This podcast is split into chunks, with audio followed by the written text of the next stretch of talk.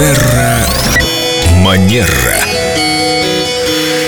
И мы так рады видеть прекрасную Викторию. Здравствуйте. Виктория. Доброе утро. А почему вы руки друг другу не пожали, друзья? А это, Лена, веяние нового делового этикета. Виктория, а что вы скажете по поводу, если, допустим, президенты двух стран при встрече не подадут друг другу руки? Ну, вдруг они оказались на территории одной из стран. На самом деле это имеет место быть. Наверняка наши слушатели даже видели какие-то сюжеты по телевидению. Действительно, сейчас э, не рекомендуется контакт э, руками, поэтому в данном случае рукопожатие можно заменить какими-то На другими много формами. пожатия, например. А, Например, есть вариант соприкасаться кончиками ног, кончиками носками ботинок. Я знаю такую примету, наступил на ногу, женись на девушке. Ну, породнимся.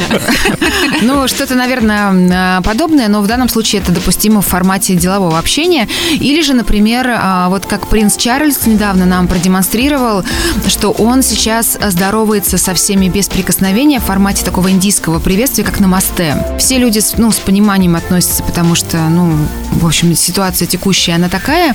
А, Плюс, конечно же, очень важно всегда добавлять какую-то нотку юмора, а, доброжелательность во взгляде. Никто не, не отменял улыбку, никто не отменял кивок головой. По-японски мне очень нравится улыбка, кивок и руки.